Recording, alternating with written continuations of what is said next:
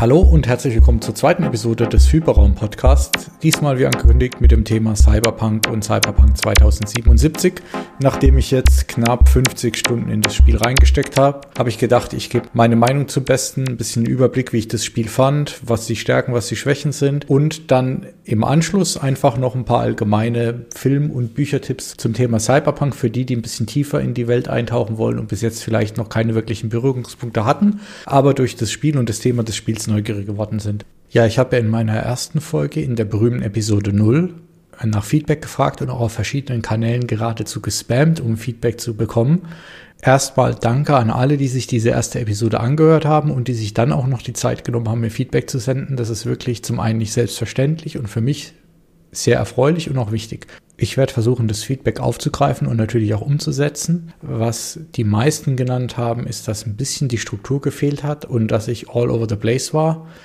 Das versuche ich auf jeden Fall in der Folge ein bisschen besser zu machen. Leider ist Ausschweifen, Abschweifen und den Faden verlieren auch ein bisschen mein generelles Problem. Das versuche ich mit dem Podcast aber besser zu machen in Zukunft. Die Tonqualität war, glaube ich, auch noch verbesserungsfähig. Das war, glaube ich, weil ich versucht habe, das Ganze zu normalisieren. Ich mache das diesmal nicht und ich habe versucht, alles an einem Stück aufzunehmen, sodass auch die Aufnahmequalität und der Aufnahmeton der gleiche bleibt die ganze Zeit. Wenn ihr auch zu dieser Folge wieder Feedback habt, freue ich mich natürlich auch. Ich freue mich natürlich auch über inhaltliche Diskussionen, über eure Meinung zu dem Thema und generelles Feedback. In die Shownotes packe ich den Link zu dem Discord-Server, den ich eingerichtet habe. Den könnt ihr benutzen, um mir Feedback zu geben oder um einfach eure Meinung zu bestimmten Themen loszuwerden, die hier auftauchen. Dann kommen wir jetzt mal zu dem Spiel Cyberpunk 2077. Wie das letzte Mal bei Mandalorian teile ich das ein ein bisschen in Stärken und Schwächen und ein Fazit zu dem Spiel und fange an nochmal mit dem ganzen Hintergrund.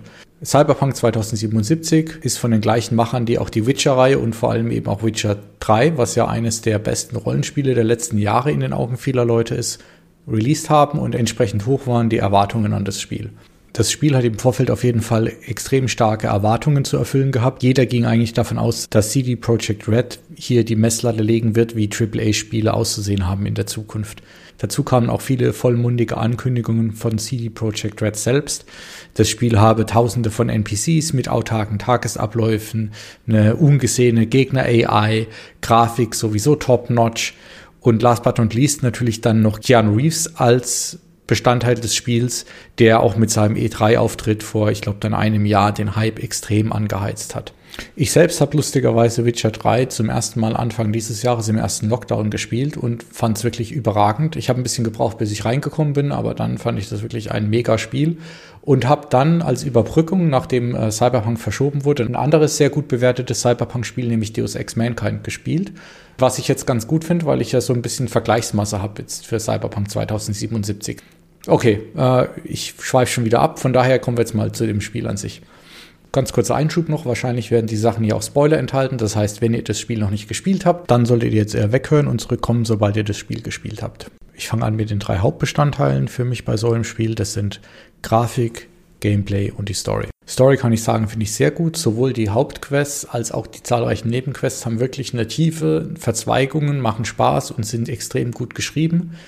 Was ich da auch sehr gut finde, ist, dass Keanu Reeves, von dem ich persönlich am Anfang dachte, der hat vielleicht in dem ganzen Spiel eine Stunde und ist hauptsächlich als Marketing-Gag damit reingeschrieben wurde, durchgängig in dem Spiel eine Rolle spielt und selbst in kleineren Nebenquests immer mal wieder einen kleinen Auftritt hat und wenn es nur als Stichwortgeber oder Kommentator des Geschehens ist. Also das finde ich auf jeden Fall sehr gut und ähm, die Quests bleiben eigentlich auch durchgehend spannend. Natürlich gibt es auch zahlreiche einfache Fetch-Quests oder Quests, wo man nur Gegner platt machen muss. Das ist dann natürlich wie bei jedem dieser Spiele auf Dauer ein bisschen Grind und weniger Story, aber alles in allem gehört es halt auch dazu und ich denke, äh, der Teil ist auf jeden Fall gut gemacht. Der nächste Punkt ist die Grafik. Dazu sei gesagt, dass ich das auf einem relativ neuen PC hier gespielt habe. Das heißt, meine Erfahrungswerte hier sind ganz andere als die von den Konsolenspielern. Trotzdem würde ich die Grafik schon nochmal rausheben, weil in den guten Momenten mit Raytracing, mit den interessanten und auch detaillierten Charakterdesigns, mit der Szenerie ist die Grafik wirklich stellenweise überragend. Leider muss man eben auch sagen, dass sie dann an anderen Stellen, und mein Gefühl ist, je weiter man in dem Spiel fortschreitet, desto schwächer wird sie. Die Details der Modelle nimmt extrem ab. Manche NPCs sehen wirklich überhaupt nicht mehr gut aus. Manche Fahrzeuge wirken extrem klobig und eher wie aus einem PlayStation 3 Spiel. Und manchmal sinkt die FPS-Anzahl gerade in Kämpfen wirklich extrem ab. Unterm Strich also gut bis sehr gut, aber es gibt halt leider wirklich sehr viele Ausreißer nach unten bei der Grafik nicht notwendigerweise Grafik, aber auch schon erwähnenswert ist dann doch auch die Anzahl der Glitches, die man hat. Oftmals hängen Personen und Gegenstände in der Luft und auch ansonsten gibt es einfach viele kleine Glitches, die einen dann wieder aus der Immersion rausreißen. Das ist sehr schade und vor allem je weiter man im Spiel voranrückt, desto schlimmer wird es. Bei mir zum Beispiel hing am Schluss einer der Bosse in der finalen Mission total in der Luft und das fand ich schon extrem nervig. Damit bin ich dann beim Thema Gameplay auch angekommen. Hier auch gemischter Eindruck. Viele Sachen funktionieren ganz gut, aber das muss man halt eigentlich auch dann von so einem Spiel erwarten. Auf der anderen Seite gibt es viele Sachen, die wirklich nervig sind. Zum Beispiel habe ich öfter das Problem gehabt, dass ich in einem Regal stehe und den Gegenstand, den ich eigentlich nehmen will, den kann ich irgendwie nicht nehmen, weil ich immer den Gegenstand daneben fokussiere. Und dann musste ich erst irgendwie drei, vier andere Gegenstände aufnehmen, bevor ich endlich den Gegenstand nehmen konnte, den ich wollte. Oder wenn ich mit einer Konsole interagieren wollte, ging es manchmal gar nicht, weil ich einfach nicht den Fokus darauf bekommen habe. Noch nerviger war, wenn dann manchmal ein NPC oder ein anderer Charakter daneben stand. Dann habe ich F für Interagieren gedrückt, wollte eigentlich einen Gegenstand nehmen, habe aber aus Versehen angefangen, mit diesem Charakter zu reden oder vielleicht sogar mitten im Dialog eine Option zu bestätigen, was ich überhaupt nicht wollte. Damit komme ich jetzt auch dann zu den Stärken und Schwächen des Spiels im Allgemeinen, weil ich glaube, der Punkt ist dann eben hauptsächlich im Bereich Gameplay zu finden. Gut ist auf jeden Fall die Welt und das Worldbuilding.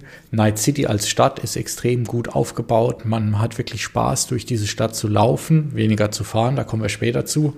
Bezirke zu entdecken, Bereiche zu entdecken, selbst in Gebäuden mit den verschiedenen Ebenen, alles ist verschachtelt. Also man kann sich da wirklich verlieren und man entdeckt eigentlich auch immer eine neue interessante Ecke es gibt auch wirklich kaum Ecken, bei denen man das Gefühl hat, da ist jetzt nicht wirklich viel Arbeit reingeflossen. Alles ist wirklich detailliert und trägt zur Immersion bei. Quests als Stärke habe ich ja schon beim Thema Story angesprochen wie tief auch Nebenquests sind, macht wirklich Spaß. Da gibt's immer wieder was zu entdecken, gibt's interessante Geschichten, die erzählt werden, interessante Charaktere, die man kennenlernt. Also da gibt's auf jeden Fall nichts zu meckern und das ist für mich ganz klar eine der Stärken des Spiels. Jetzt komme ich aber auch schon zu den Schwächen des Spiels und ich fange mal mit dem offensichtlichsten an. Man merkt an jeder Ecke, dass das Spiel einfach überhaupt nicht fertig geworden ist aber dafür extrem überladen. Also man hat sich hier sehr viel vorgenommen und nicht alles umgesetzt. Das fängt schon damit an, dass das Spiel einem Crafting und Looting an die Hand gibt, man eigentlich aber überhaupt nichts damit anfangen kann. Crafting ist komplett sinnlos, man kapiert gar nicht vernünftig, wie das funktionieren soll, aber es gibt auch gar keine Notwendigkeit, weil man eigentlich alle Nase lang eine Waffe findet, die besser ist als die, die man ohnehin schon hat. Also warum soll man überhaupt Komponenten einsammeln, um zu craften, wenn man sowieso nonstop Waffen findet? Genauso habe ich im Skilltree Perks gefunden, bei denen ich mich frage, wofür die überhaupt da sind. Die habe ich überhaupt nie eingesetzt oder auch keine Notwendigkeit gehabt. Zum Beispiel Drohnenhacken. Ich habe im ganzen Spiel vielleicht zehn Drohnen insgesamt gesehen, davon wahrscheinlich 70 Prozent in der Endmission. Da braucht man überhaupt gar kein spezielles Perk für, weil die kann man auch so einfach platt machen. Ebenfalls extrem schwach finde ich NPCs und die Gegner AI. Night City ist zwar sehr bevölkert, aber man hat nicht wirklich das Gefühl, dass die Bevölkerung mit einem interagiert. Die reagieren eigentlich nie auf einen. Man kann zwar so Pseudo-Anreden machen, meistens kann man aber eigentlich mitten durch die Leute durchlaufen, ohne dass was passiert. Man merkt es nur dann, wenn es eine Schießerei gibt und auf einmal die halbe Stadt in Panik verfällt oder wenn man aus Versehen dank der grandiosen Fahrzeugphysik wieder auf dem Gehweg landet mit seinem Auto. Ansonsten fühlt sich das alles extrem statisch und extrem leblos an. Die AI der Gegner ist noch grandioser, die verdient eigentlich auch den Titel AI gar nicht. Die Gegner verhalten sich total dämlich, Entweder erkennen einen Gegner auf Entfernung, wo sie einen überhaupt nicht sehen könnten, oder sie ignorieren einen, obwohl man wirklich direkt an ihnen vorbeiläuft und vielleicht sogar noch jemanden umbringt auf dem Weg. Später dann in hitzigen Gefechten, selbst im Endgefecht, stehen Gegner zum Teil einfach nur vor der Wand rum und gucken sich die Wand an, anstatt wirklich aktiv nach einem zu suchen. Also das macht überhaupt gar keinen Spaß, gegen die zu kämpfen, weil es wirklich total billig ist. Auch da wieder Glitches. Manchmal kann man wirklich ein ganzes Magazin auf Leute feuern. Solange man so halb ums Eck steht, merken die scheinbar überhaupt nicht, dass auf sie geschossen wird und bleiben einfach weiterhin ruhig stehen. Also das ist wirklich extrem enttäuschend, was da gemacht wird. Der nächste Punkt ist die Fahrzeugphysik. Und das ist für mich wirklich komplett unverständlich, wie man sowas abliefern kann. Auf der einen Seite ist ein Teil des Spiels, dass man verschiedene Fahrzeuge an verschiedenen Stellen erwirbt oder auch bekommt als Belohnung für Quests. Und auf der anderen Seite ist Night City wirklich groß. Es macht also Sinn, sich mit einem Auto oder einem Motorrad durch die Stadt zu bewegen. Es ist aber einfach nicht möglich, mit diesen Fahrzeugen normal zu fahren, ohne außersehen Leute umzufahren, ohne ständig in irgendwas reinzufahren es macht einfach überhaupt gar keinen Spaß, mit diesen Fahrzeugen durch die Gegend zu fahren. Und das ist wirklich schade, weil es gibt schöne Autos, aber es ist ein absoluter Pain, mit diesen Fahrzeugen durch Night City zu fahren. Im Endeffekt läuft man die ganze Zeit, was natürlich auch sehr schön ist, oder man benutzt die Schnellreise. Aber Fahrzeugfahren, Fahrzeughandling ist total für den Arsch. Und da frage ich mich auch wieder, wie kann sowas bei so einem Spiel niemanden wirklich auffallen oder vermutlich ist es ja aufgefallen, wie kann das niemand beheben, weil ein Großteil der Spielidee damit schon wieder komplett sinnlos sind. Wer bitte fährt da mit dem Auto durch die Gegend? Man bekommt in einer Mission als Belohnung einen richtig geilen Porsche. Ich fahre mit dem Ding keinen Meter, weil es mich einfach total wahnsinnig macht. Genauso dämlich ist die Minimap, die einem angezeigt wird mit der Navigation. Die Navigation ist nämlich entweder zu langsam oder die Map zu klein. Was auf jeden Fall passiert, ist, dass man mit der Minimap auf jeden Fall jede Ausfahrt, die man nehmen muss, verpasst und dann wieder umdrehen muss, um die Ausfahrt noch zu kriegen. Absolut dämlich und das verstehe ich auch einfach nicht, weil das muss doch Spieltestern aufgefallen sein, dass man wirklich so nicht durch die Stadt fahren kann. Und es nimmt zumindest mir extrem den Spaß bei der ganzen Sache manchmal.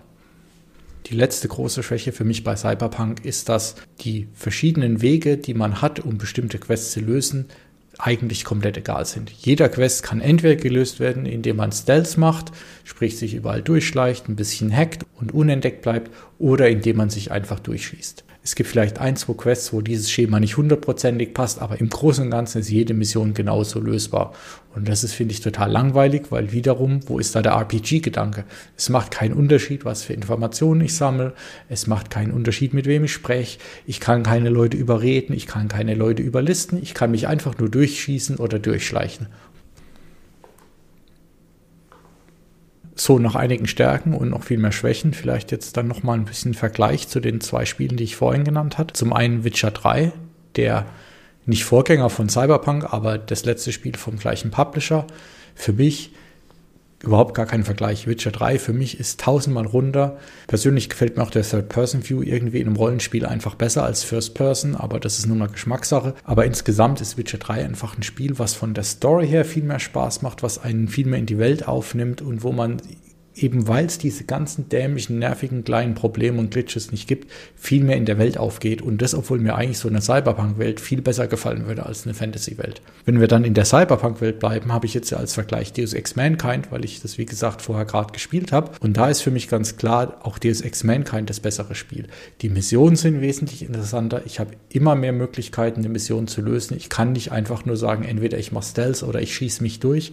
Es gibt immer eigentlich noch mal einen kreativen Weg, entweder über Dialogoptionen oder über Informationen, die ich vorher eingesammelt habe, wie ich dann eine Mission lösen kann, wenn ich mich durch die Stadt bewege, obwohl die viel kleiner ist, obwohl die keine Open World ist, sehe ich viel mehr interessante Sachen. Ich kann in einzelne Apartments rein, kann mir da Computereinträge lesen, entdecke hier und da ein paar kleine lustige Szenarien.